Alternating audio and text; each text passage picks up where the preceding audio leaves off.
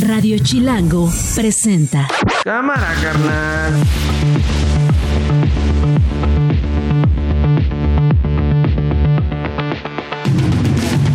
Viernes, viernes 26 de enero, una de la tarde en punto. Soy Nacho Lozano y esto no es un noticiero. Así suena el mediodía. Ay, no, todavía estoy preparando mis ideas. Tranquilos, no coman ansias. Todavía no, pero sí tiene planes. Estamos haciendo cosas creativas e interesantes. Y una de esas cosas creativas. Va a haber cosas que espérense. No, ¿qué, cómo? ¿Quién me tiene pinchado mi teléfono, eh? Ahora ya me enteré de que una candidata del bloque conservador va a tener mañanera, me da mucho gusto. Este, a las 10 de la mañana. No le hace, no le hace así. Es que los este, fifís no crean que se levantan temprano. Pues yo lo que le pido al gobierno federal, al gobierno estatal y al municipal que nos den opciones. ¿Qué vamos a hacer? ¿A quién vamos a esperar? ¿De qué vamos a vivir? No hay dinero. Andamos, sí, es cierto, fuimos a España, pero lo que urge es esto. Y a lo que venimos es a solucionar esta problemática.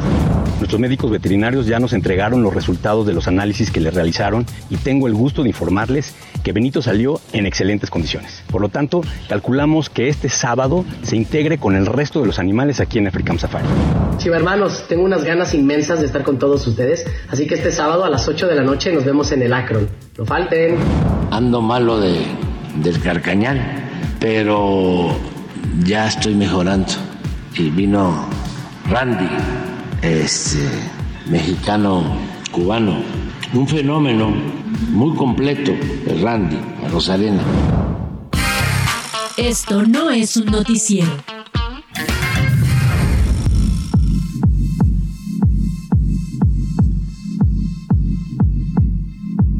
Bueno, pues ya escuchábamos al arranque de este espacio a la ingeniera Xochil Galvez.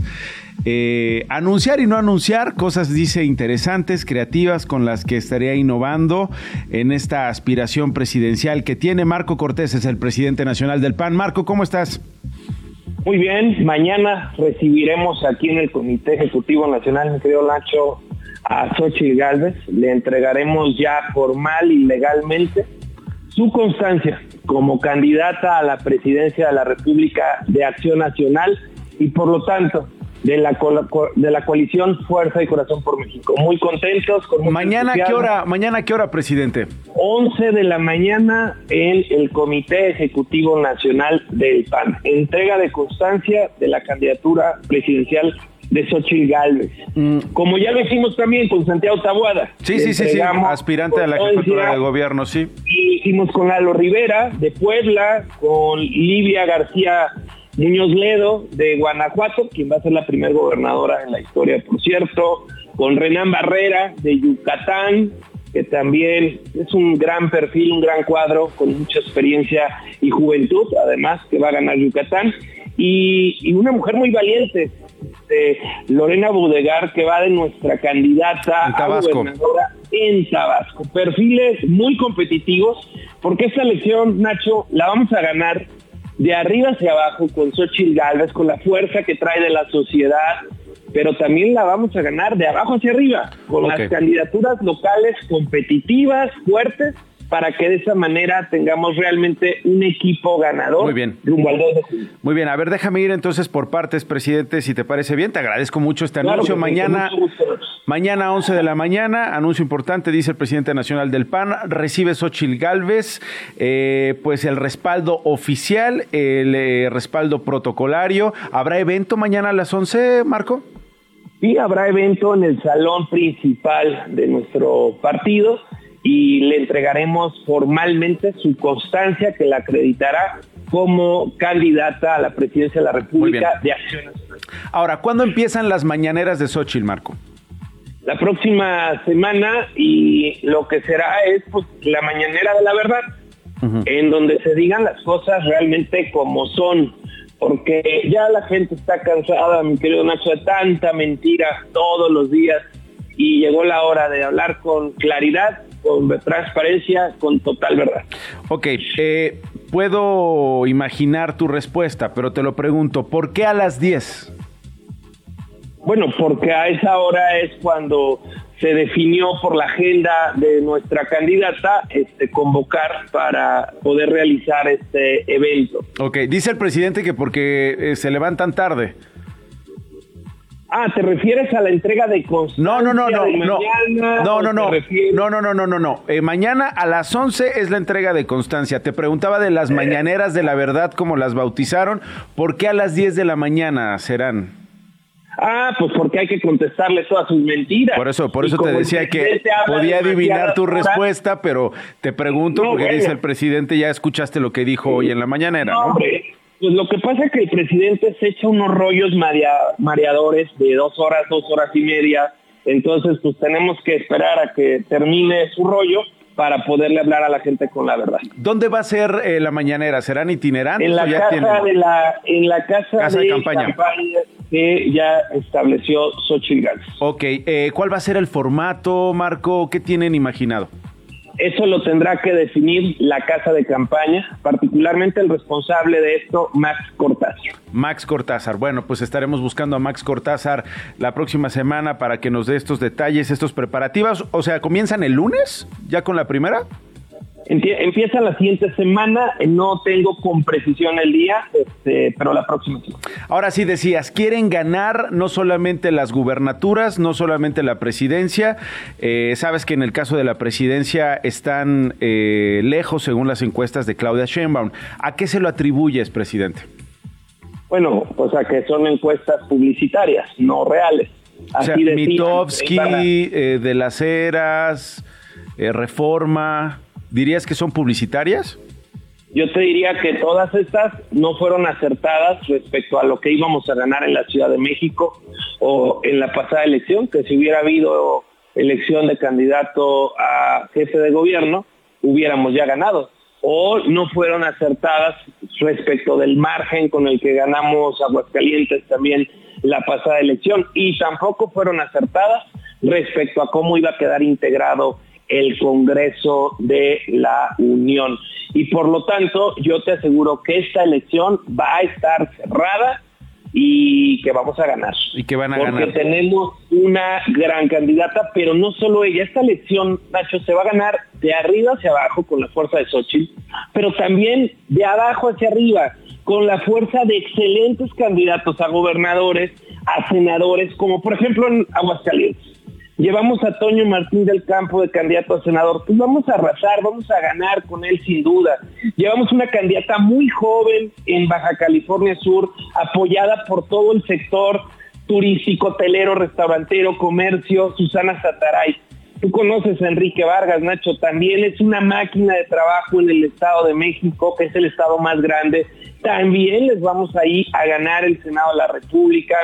Va el exgobernador Miguel Márquez Márquez, de Guanajuato, con la- las mejores cartas como Francisco Ramírez Acuña, exgobernador de Jalisco, o nuestro exalcalde de Mexicali, Gustavo Sánchez, que tiene muy buen cartel en Baja California, o Lili Telles en Sonora, que trae realmente fuerza y les vamos a competir muy fuerte allá en Sonora, o Miguel Ángel Yunes en Veracruz, o Katia Bolio Pinedo en Yucatán, y así te podría poner una gran cantidad de ejemplos de candidatos muy competitivos. Por ejemplo, llevamos a Tony Meléndez en el quinto distrito de Delicias, o llevamos al Travieso Arce en Hermosillo, o llevamos a Luis Aguirre Lang, que fue expresidente de Index a nivel nacional, Triana, Gabriel Cuadri, o sea, yo te puedo hablar de muchos perfiles, Margarita Zavala, pues que vienen con mucha fuerza a ganar de abajo para arriba con la fuerza de Xochitl de arriba para abajo. Ahora, también hay una crítica, son los mismos de siempre, Marco. Bueno, yo te diría que no son los mismos de siempre.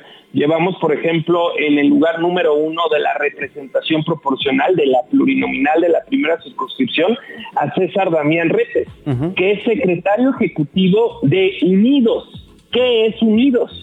Es esta organización de la sociedad que aglutinó a muchas organizaciones de la sociedad que organizaron la defensa del INE, que organizaron la defensa de la Corte y que están organizando, por cierto, la defensa de la libertad y la democracia el próximo 18 de febrero. Entonces, tenemos perfiles que son militantes de Acción Nacional, y muchos otros que no son militantes de Acción Nacional y que provienen de la sociedad civil sin partido, por decirlo de alguna Ok, a ver, ahora ayúdame a describir al primer lugar en la lista plurinominal al Senado del PAN. ¿Cómo lo describirías? Pues como el presidente del partido. ¿Qué más? ¿Cómo te describirías, Marco?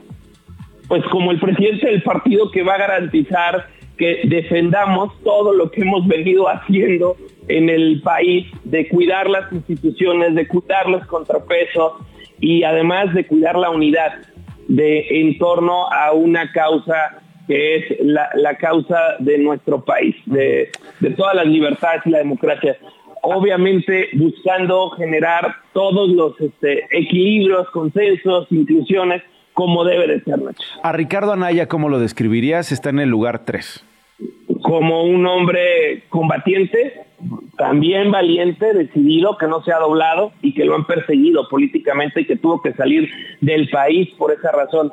Y que va a venir a defender a México igual que yo, a garantizar que haya las condiciones, primero, para que Xochitl tome protesta como presidenta de México y segundo, para poder gobernar con fuerza, porque a poco tú crees, Nacho, que López Obrador por primera vez en la vida va a decir perdí y me voy a mi rancho allá en mi tierra, no, se va a quedar otra vez en reforma y va a decir que fue fraude y no va a querer que tome protesta. Entonces se va a requerir un poder legislativo fuerte, con buenos cuadros, que no doblen que no se venzan. Yo, perdóname, es que tengo duda. ¿Cómo, cómo, cómo, ¿Cuál va a ser la logística o los pasos a seguir con Ricardo Anaya? Estoy platicando con Marco Cortés, es el presidente nacional del PAN. Es decir, ¿él va a venir a hacer campaña o solo vendrá a rendir? Está haciendo campaña. ¿Está haciendo campaña?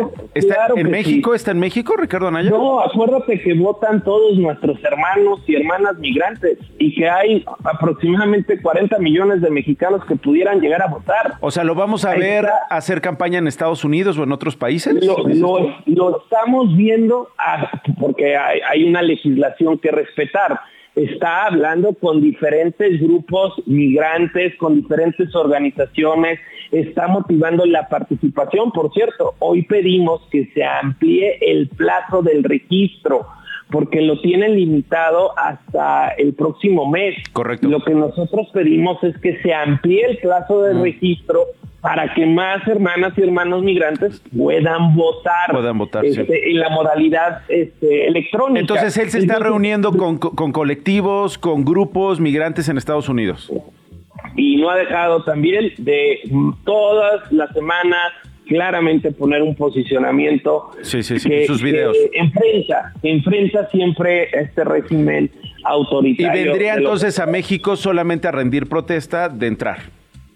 Bueno, eso lo tendrá que determinar ya en su momento Ricardo, por lo pronto tiene una tarea y responsabilidad que está cumpliendo. Ahora, eh, ¿cómo definieron las candidaturas en el, en el PAN, eh, en tu partido, Marco? ¿Claudio X González participó? Competitividad. Queremos a los más competitivos. Queremos a los que le sumen más votos a la causa de corregir el rumbo de México. Y por ello hicimos muchas encuestas. Y por ello es que llevamos perfiles pues, fuertes y muy reconocidos en todo el territorio. Y competitivos. ¿Qué papel jugó entonces Claudio X González? Bueno, pues él es parte de todas las organizaciones de la sociedad que están defendiendo la democracia de este país. ¿Y Xochil Gálvez? Pues es nuestra candidata nada más y nada menos. Pero sí participó. digamos, yo lo que tengo claro es el tema de eh, Germán Martínez, ¿no? Que de repente lo bajaban, lo subían, eh, finalmente que vaya. Como, como lo dices, es la propuesta concreta, puntual que Xochitl Gálvez pide al Partido Acción Nacional que pueda ir a la Cámara de Diputados. Como sabes, Germán Martínez fue dirigente de Acción Nacional, luego se distanció. Ya lo perdonaron, ya, ya, hubo reconciliación. Podemos decir que ya reconciliación. Como lo hubo con Margarita Zavala, que también fue candidata independiente y hoy es parte de nuestro grupo parlamentario, con Anateria Aranda de Puebla, que en su momento fue independiente y hoy está en nuestra bancada. Y muchos amlopentidos, ¿eh? que hemos logrado sumar porque ven que las cosas en el país van de mal en peor.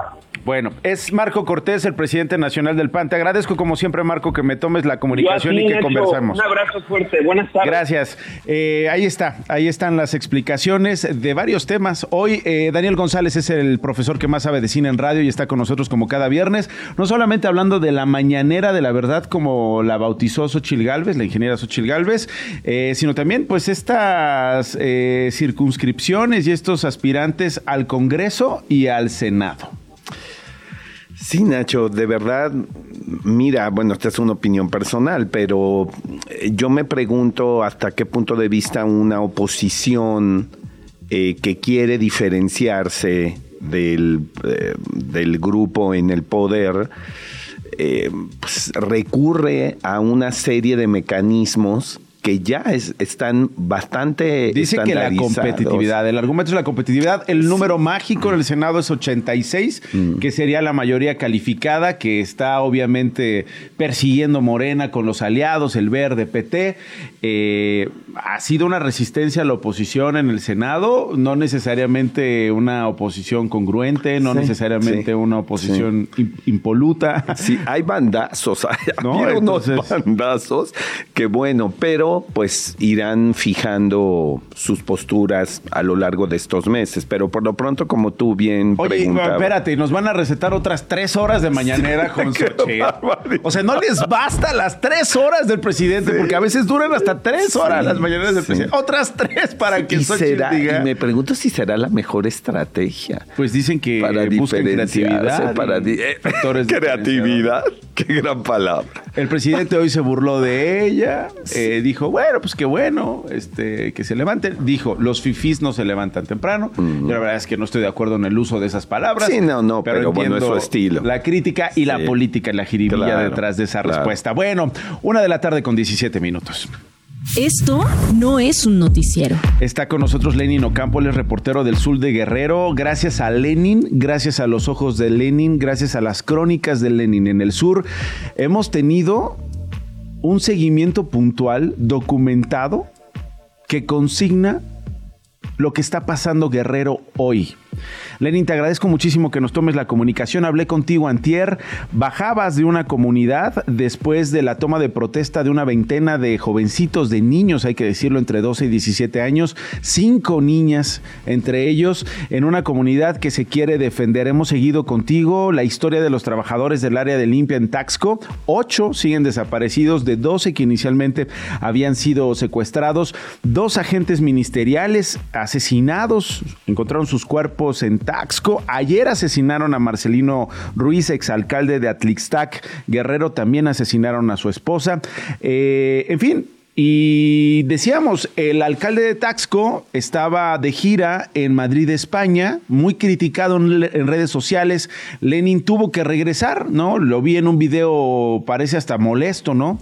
De decir, pues eh, yo me quería quedar una semana, me tuve que regresar por estos bachecitos, y es la palabra que él utilizó en el video, refiriéndose a qué, Lenin, a todo esto que hemos venido contando. Pues sí, el alcalde eh, se enojó porque eran seis días en España y tuvo que regresarse creo al, tercer día. Y bueno minimizó esta situación que no es de, esta semana no ya llevamos prácticamente el, año así donde lamentablemente la situación de violencia en Tasco pues se ha eh, incrementado y sobre todo también el, hostigamiento no en este caso los transportistas ayer tuvieron una reunión con autoridades del estado y no no no quisieron regresar a trabajar hasta que haya condiciones de seguridad y donde ellos mismos también se sientan seguros de poder seguir trabajando y dando el servicio. Eh, Yo me pregunto, Lenin, ¿cómo se le puede decir a un transportista que eh, una extorsión, el asesinato de un colega, eh, el hostigamiento, el acoso es un bachecito. ¿Cómo se le puede decir a las familias de estos ocho trabajadores del área de limpia en Taxco que la desaparición de sus seres queridos son un bachecito? ¿Cómo se le puede decir a la familia de, eh, de estos dos agentes ministeriales que fueron asesinados después de haber sido secuestrados que es un bachecito? Vamos a escuchar al alcalde, a Mario Figueroa, si te parece bien, Lenin, y regreso con el contexto que ya estabas desarrollando. Hola, ¿qué tal? Buen día. Aquí estamos trabajando. En realidad fui a la FITUR.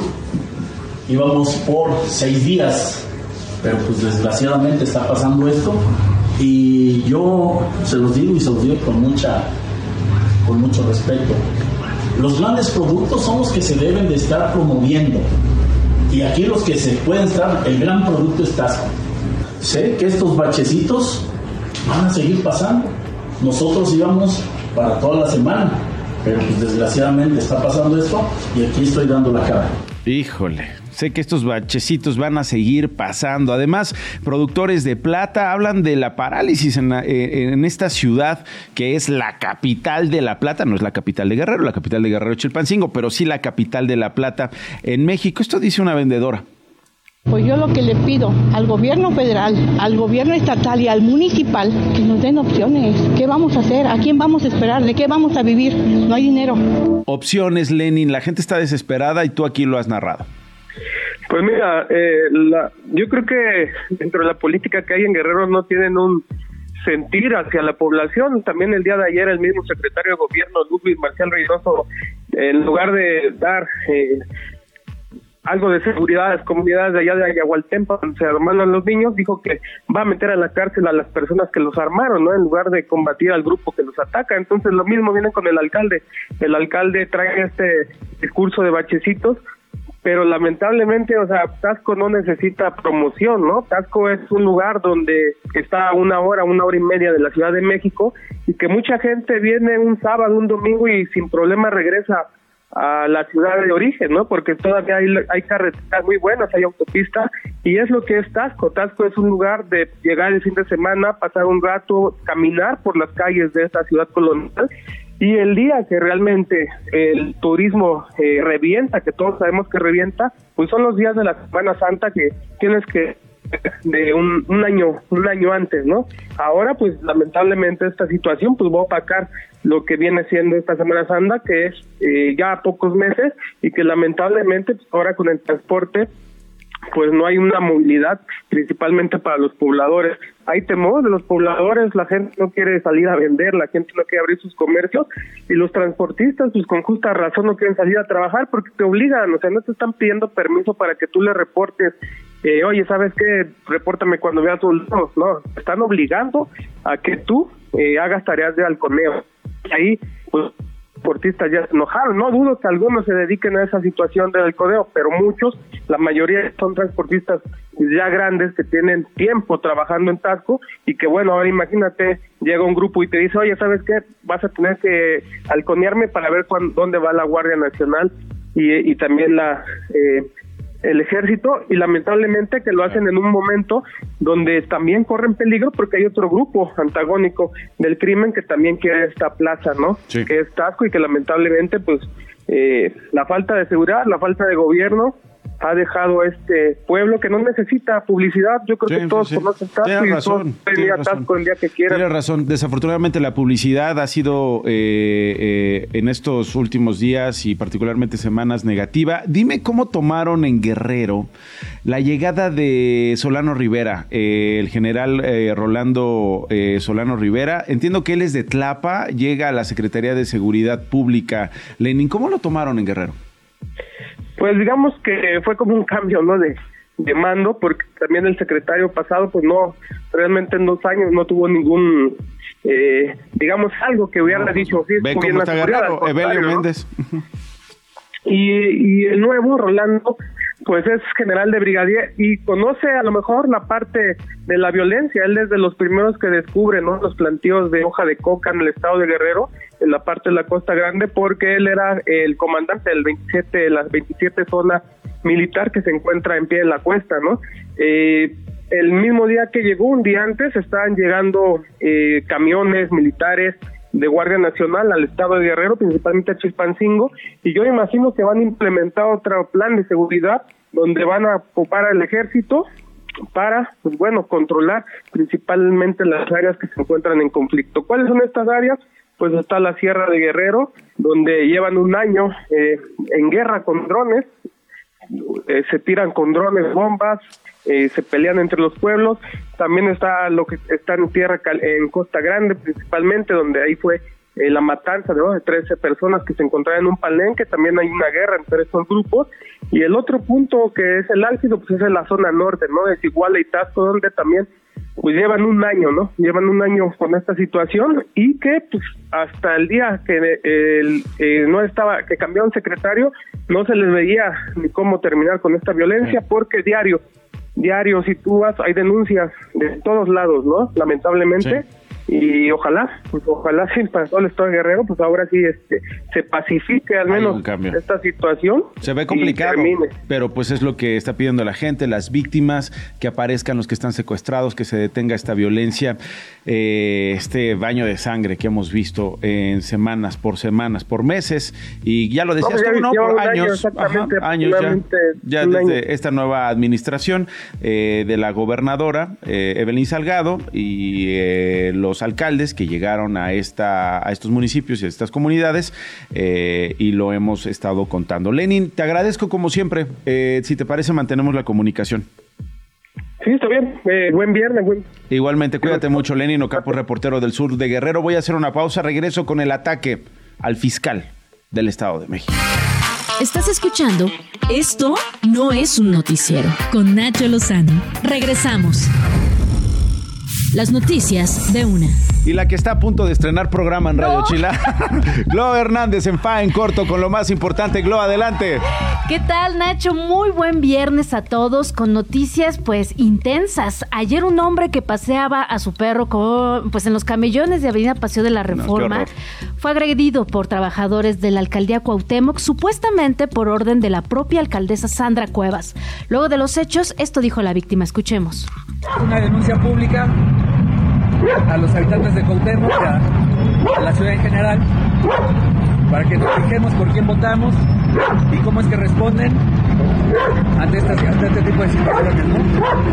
Yo no venía a hacer ninguna crítica, ninguna observación mala contra ella, simplemente la quería saludar y así responde. O sea, lo que él decía es, eh, la alcaldesa anda en esta, no voy a repetir la marca del coche, pero es como, no propiamente un coche, pero tampoco es una moto. ¿El Sandra Móvil?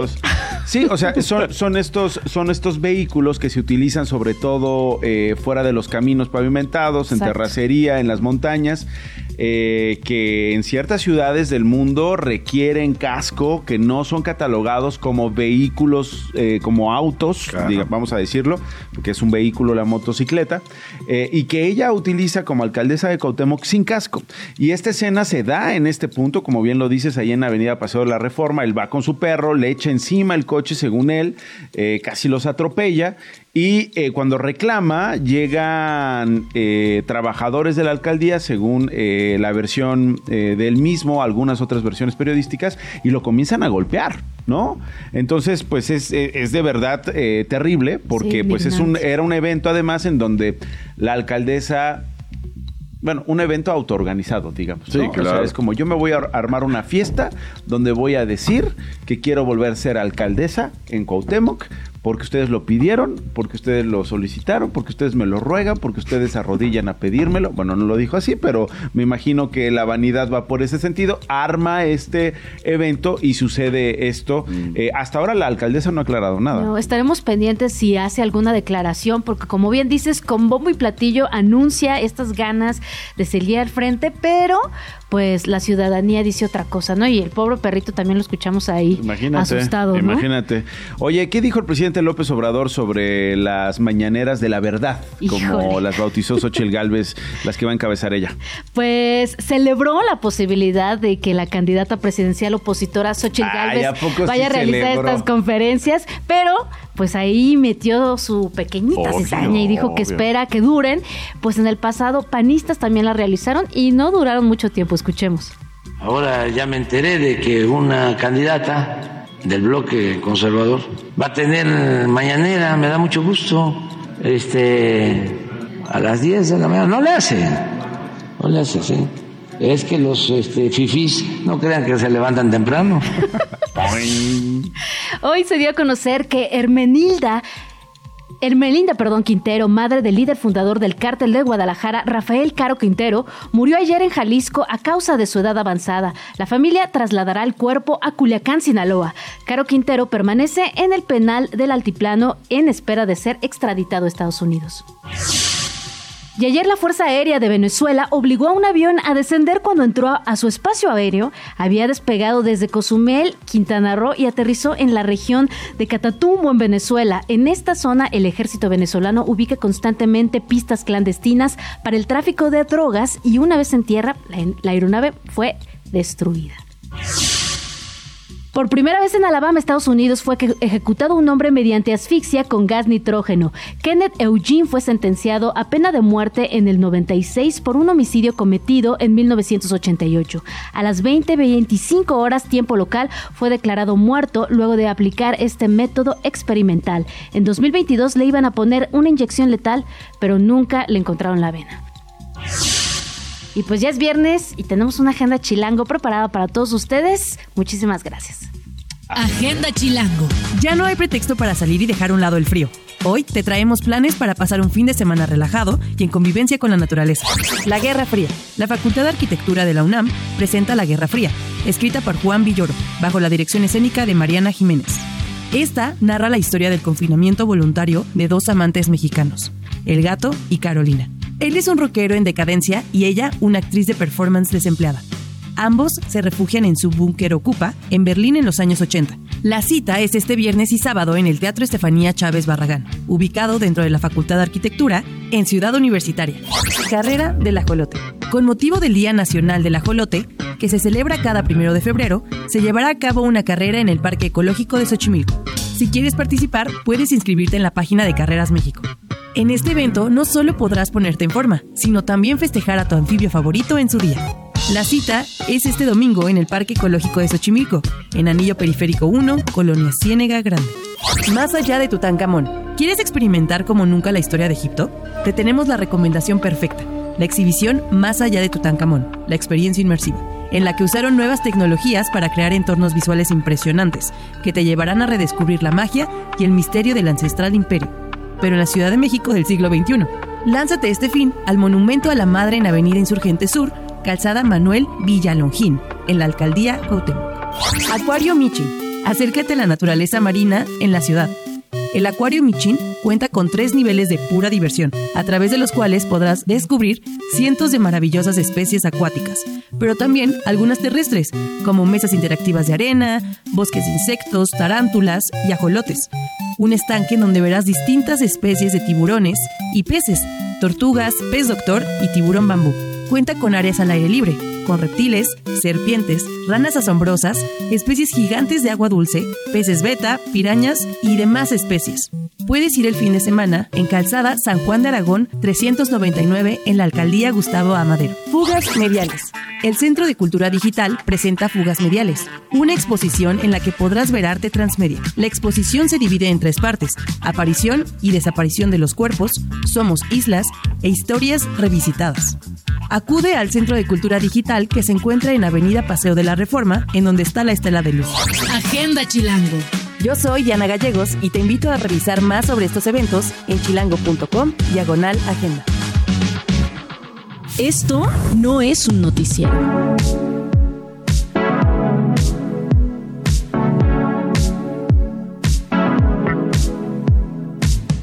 José Cruz es periodista en el Estado de México. Pepe, eh, atentaron contra el fiscal del Estado de México. Entiendo que hoy tuvo una reunión en Toluca con la gobernadora, participó en las mesas por la paz.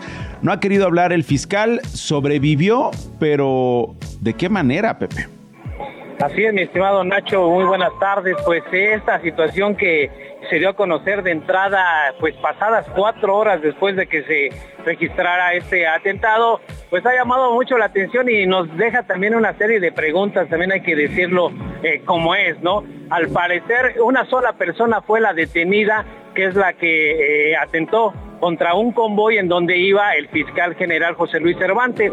Eh, la persona que resultó lesionada y que se ha dado a conocer era parte de las escoltas de este grupo que protege, que cuida al fiscal y eh, pues simplemente el fiscal eh, se mantuvo ahí en el lugar, no tuvo ninguna lesión, no, no fue agredido realmente él en su persona, El ataque, según lo que se ha estado manejando en las últimas horas, al parecer este sujeto, porque hasta donde sabemos nada más era un, una sola persona, este sujeto traía un problema con alguno de los escoltas que iban en esta en este convoy, en esta comitiva. Por eso es que eh, no se ha dado a conocer mayor información, porque realmente si decimos las cosas pues como, como pudieron haber sucedido, el ataque no era dirigido específicamente al fiscal, sino a gente que lo acompaña mm. en estos recorridos que hace en el Estado de México. Habrá que esperar eh, oficialmente el comunicado, pero te digo de sí, porque no sabemos el motivo del ataque, si iba, como dices tú, dirigido a él, dirigido a alguien más.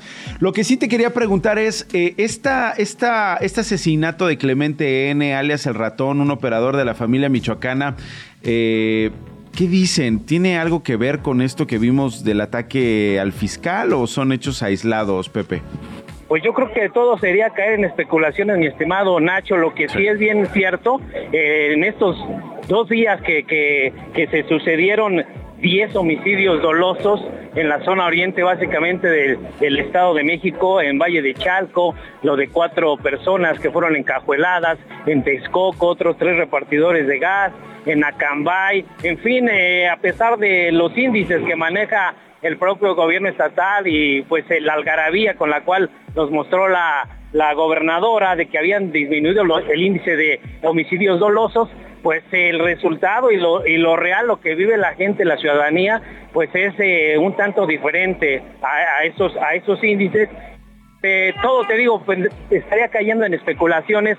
Hay que esperar eh, lo que dicen en la fiscalía de acuerdo a las investigaciones, pero pues bueno, la realidad es, es, esta situación que se ha venido suscitando y de manera extraña cercano yo ya a temporada electoral, ¿verdad? que es lo que a veces llama también la atención. Bueno, Pepe, muchísimas gracias por el reporte. José Cruz, periodista en el Estado de México. Estamos en comunicación. Gracias.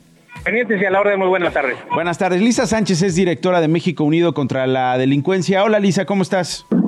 Muy bien, mi querido Nacho, con el gusto de saludarte y a tu audiencia. Muchísimas gracias. Me gustaría que escuchemos lo que dijo el presidente hoy respecto a una iniciativa que quiere enviar eh, sobre el fentanilo. A mí me gustaría escuchar tu opinión al respecto. Escuchamos al presidente y voy contigo.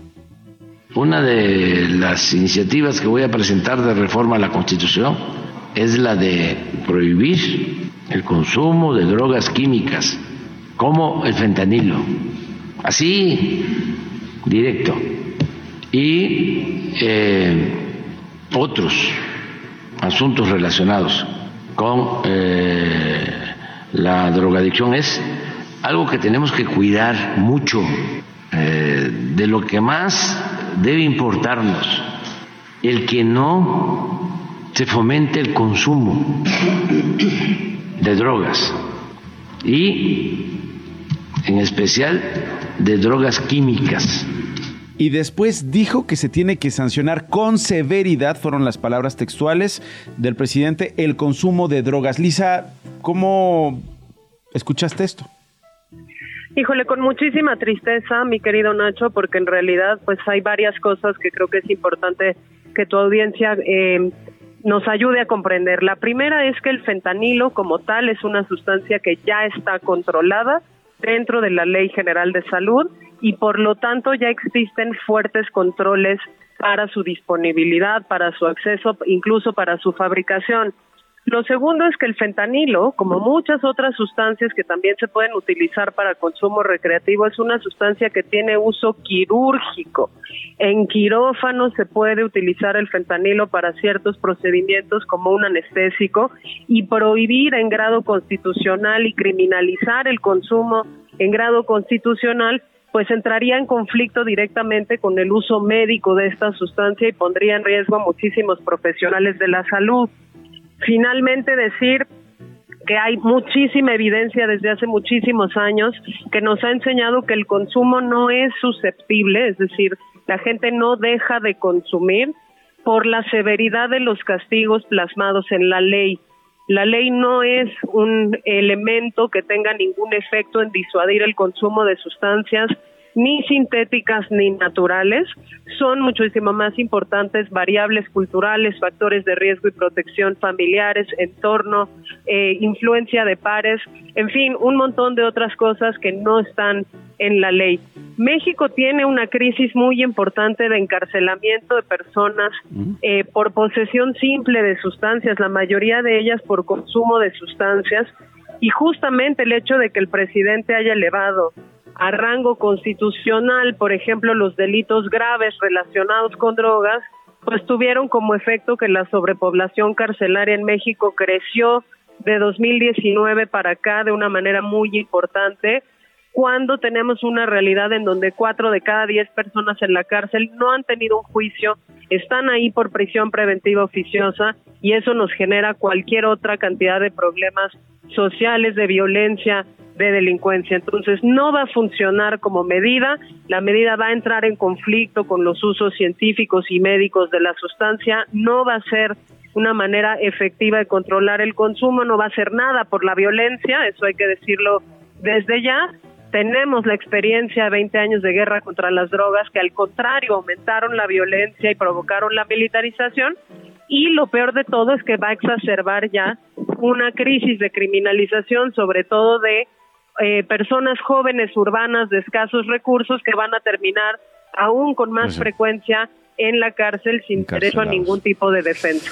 Bueno, eh, yo creo que más claro ni el agua. Eh, quería escuchar lo que pensabas de esto que dijo, que me parece importantísimo. Además, seguimos, eh, a, a, pesar de formar parte de organismos, ¿no? entiendo que compartimos una, una, una no sé si es copresidencia o vicepresidencia, Lisa, este, en asuntos de salud en un, en un organismo que involucra además Estados Unidos. Así es.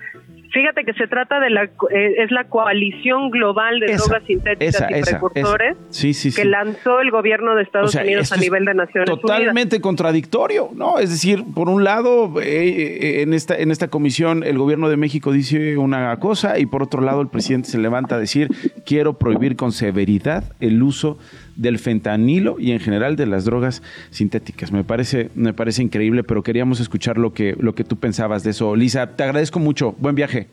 Muchísimas gracias. Hasta luego. Lisa Sánchez es directora de México Unido contra la Delincuencia. Eh, David Santiago es periodista de expansión política. David ha estado siguiendo la crisis hídrica en el país, particularmente la que se ha agravado en la zona centro de la República Mexicana. David, ¿cómo cierra esta semana la crisis?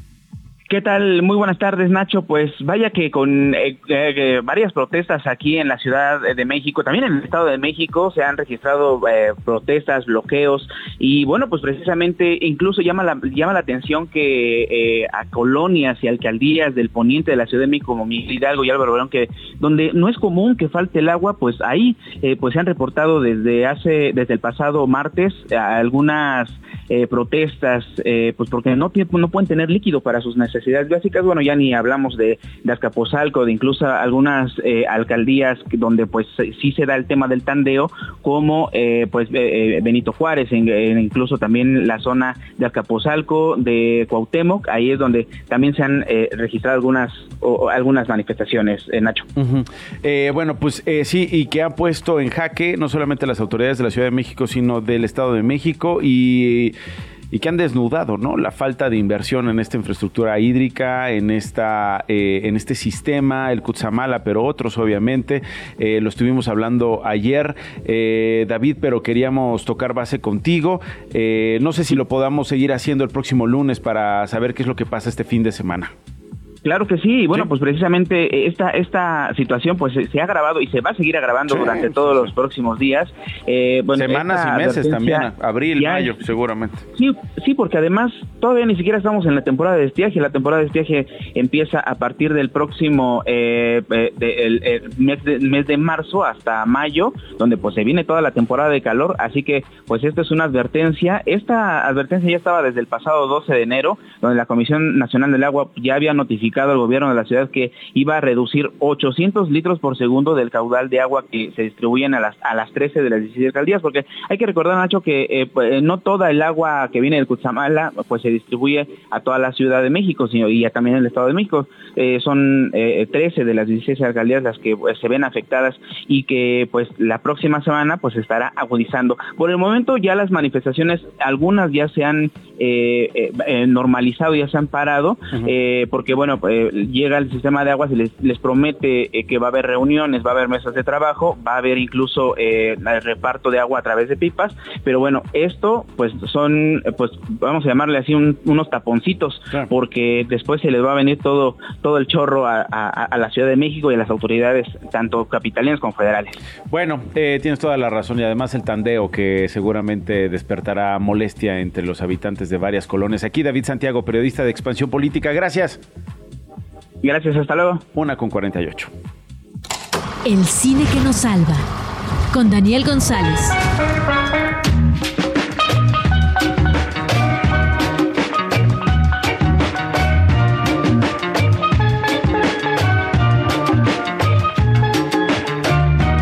Dani, Nacho, eh, existe un género de películas sobre que seguramente tú, yo y buena parte de nuestros escuchas han visto por decenas y no solo películas, series de televisión, eh, particularmente norteamericanas. Eh, el nombre que recibe este género es el legal drama o courtroom, o drama Em, y son historias centradas en el sistema legal, la procuración de justicia y sobre todo los argumentos esgrimidos tanto por abogados defensores como acusadores con el fin, obvio, de lograr que la sentencia favorezca pues a los indiciados, ¿no? En, en ese espacio de excelencia que es el tribunal. Eh, hay una película clásica de 1959 eh, de, que se llama Anatomía de un asesinato de Otto Preminger y con toda conciencia la directora francesa Justine Trier llamó a su película de manera muy semejante eh, Anatomía de una caída, que es la película del que nos ocupamos hoy, que se estrenó este fin de semana, que viene precedida por multitud de premios, entre ellos la Palma de Oro del Festival de Cannes, la tercera mujer en la historia del festival que gana el principal premio y además tiene cinco nominaciones al Oscar que se anunciaron apenas el martes. Bueno, ¿qué pasa en esta película? El móvil del filme es el hallazgo en la nieve del cuerpo ensangrentado de un hombre que se precipitó al vacío y, surge el interrogante. ¿Fue un accidente? ¿Un suicidio? ¿Lo empujaron? Y la esposa del fallecido y el hijo que tiene, que ciego, el chico de 11 años, pues se van a enfrentar al desahogo de las pruebas y sobre todo a la radiografía de un sistema penal que coloca a las mujeres en una situación de extrema vulnerabilidad porque todo apunta a que la principal sospechosa de la muerte es justamente la esposa. Entonces a lo largo de la película pues nos enteramos que la pareja eran dos escritores, ella mucho más exitosa que él, él en realidad está en una crisis creativa y ella pues goza, ¿no? De la, eh, digamos, del beneficio de la crítica.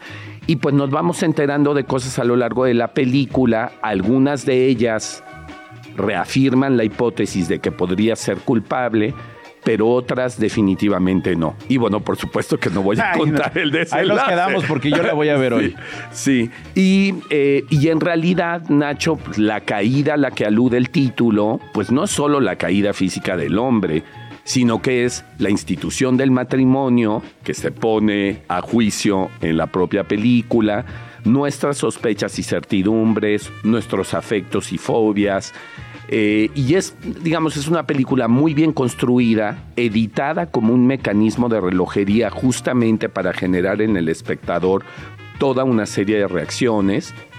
Y yo creo que el, el gran atributo de la película, desde mi punto de vista, es la actuación soberbia de la actriz alemana Sandra Hüller, que además es candidata al, al, Oscar a Mejor Actriz y que ya ha ganado también cualquier cantidad de premios. Bueno, pues ahí está Anatomía de una Caída, eh, puede ser una opción para, para visitar este fin de semana eh, en el cine y me quedé con una duda. A lo mejor valdría la pena hacer a través de tu voz un recuento de los mexicanos, pero también latinos, nominados a los premios de la Academia. Algunos que te hayan llamado la atención y por qué, Dani. Pues sí, mira, eh, son 10 películas en donde hubo involucramiento creativo de, eh, de, iberoamericanos, podríamos decir.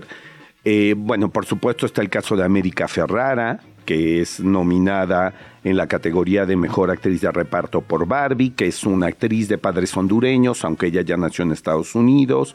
Está el caso eh, de David Hinojosa, que es de ascendencia México-puertorriqueña, que es productor de la película Vidas Pasadas de Celine Song. Está, por supuesto, el caso de Rodrigo Prieto, el gran cinefotógrafo mexicano, que recibe su cuarta nominación al Oscar. Qué caso el de Prieto, ¿no? Sí, y que podría haber sido nominado por dos películas, tanto por Barbie como por Los Asesinos de la Luna. Solo lo nominaron por Los Asesinos de la Luna.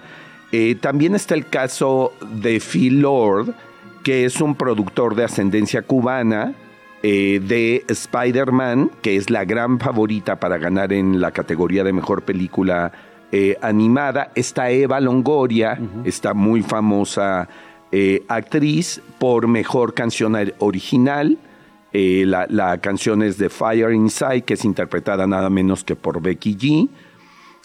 y un caso que con este terminaría Nacho, el del documental chileno eh, La Memoria Infinita, que aún no se estrena en México y lo comentaremos cuando se estrene, de la directora Maite Alberdi, que con una gran sutileza habla de un tema del deterioro de la memoria eh, de su padre y la manera en cómo ella interactúa y que la película está nominada a mejor documental, ¿no? Son, eh, bueno, obviamente también está La Sociedad de la Nieve. tiene dos nominaciones, ¿no? de Mejor Película Internacional y Maquillaje. Eh, sí, sí, sí, em, eh, dirección artística. Que aunque la dirige un español, eh, ya hablamos de la película Quijote, Bayona, en realidad todo el equipo creativo es, uruguayo, fundamentalmente uruguayo y argentino. los actores son eh, la gran mayoría uruguayos, que eran los que iban justamente en este avión. Eh, entonces, bueno, también hay que, hay que hablar que la Sociedad de la Nieve tiene presencia de talento latinoamericano. Gracias, Dani. Eh, conforme nos acerquemos a la ceremonia, hacemos nuestra quiniela como cada año, ¿no? Sí, que es el 10 de marzo. 10 de marzo. tenemos tiempo. Todavía tenemos, tiempo. Ya cuando, nos, ya cuando nos damos cuenta, ah, chinga, ya es agosto, ya se nos fue el año y no hicimos la quiniela. Claro. Bueno, Daniel González es el profesor que más sabe de cine en radio. Gracias, Dani. Al contrario, Nacho, feliz fin de semana. Feliz fin de semana para todos ustedes. Quédense en Radio Chilango. Nos vemos. Esto no fue un noticiero con Nacho Lozano. Radio Chilango. Radio Chilango. 105.3 FM. La radio que... ¿Tiene, viene,